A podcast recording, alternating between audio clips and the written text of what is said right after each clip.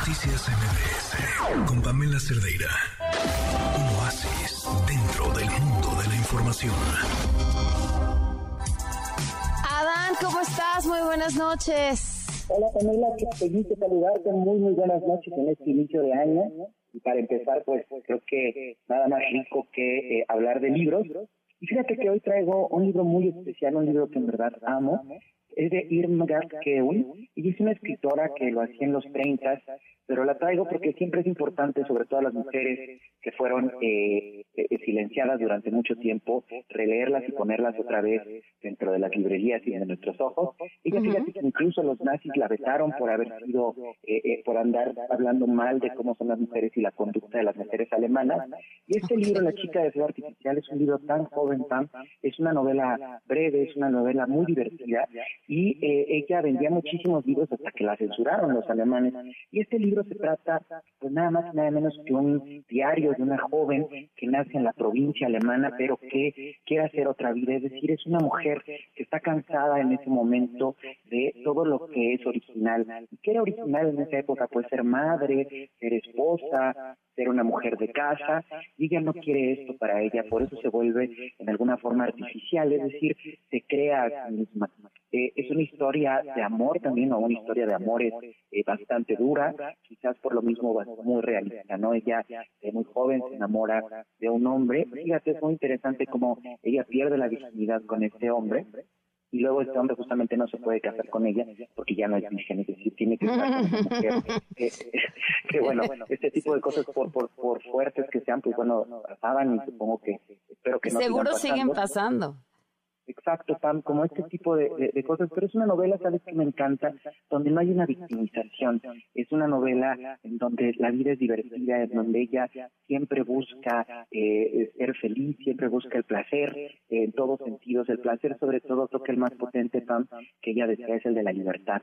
Entonces, ella en algún momento en su pequeño pueblo se roba un abrigo, un abrigo de piel, recordamos que en Alemania hace mucho frío, y es una Alemania muy pobre la de esa época, la Alemania de los años 30, por eso surgen los nazis, eh, y eh, además ella se va a vivir a Berlín, que Berlín era una especie en esa época de lugar sin reglas, donde la moral estaba cambiando por completo. Para quien le interese ese tema puede ver el, cine alemán y unas películas como Metrópoli, ahí donde está esta estética, además de nuevos vestidos, van estos cortes de pelo, donde las mujeres se empiezan a traerlo cortito, donde se ponían que se puso de moda también banditas en el pelo.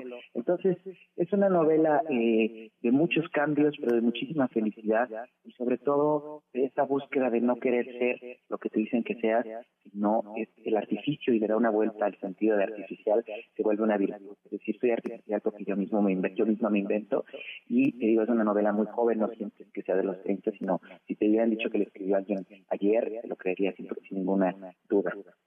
La chica de seda artificial de Irmgard Keon me, me, me suena maravillosa. La busco ahora mismo.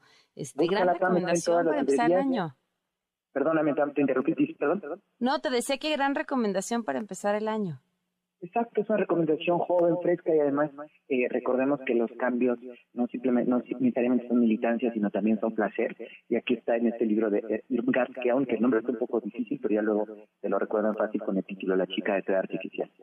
Creo que eh, la, la literatura que, que, a la que le pasa esto, como dices, algo que fue que habla de Alemania en 1932 y se oye como algo eh, actual, eh, nos dice también lo, ¿cómo decirlo?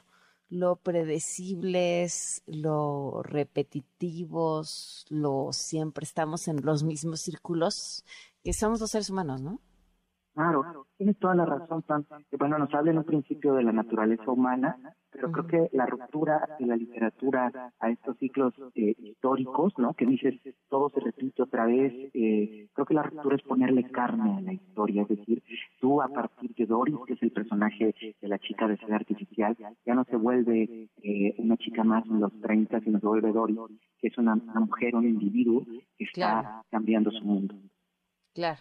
Pues gran recomendación, Adán, como siempre, muchísimas gracias.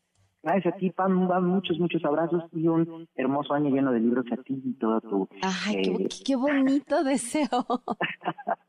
miles de lecturas, miles de libros que vienen en sus vidas a todas las personas que nos escuchan y especialmente a ti, querida Pam. Eh, miles de libros y tiempo para leerlos. y tiempo para leerlos, exacto. Ya, esa es la más difícil. Adán, tus redes, para que te sigan, comenten, pregunten. es, es arroba eh, Adán Ferrer, tanto en Twitter como en Instagram, para cualquier duda, recomendación o lo que haga falta, y estamos a la orden. Muchísimas gracias, Adán. Feliz año y te mando un fuerte abrazo. Abrazo muy, muy grande, Pam, y muy, muy feliz año libresco. Gracias, muchísimas gracias. Noticias MBS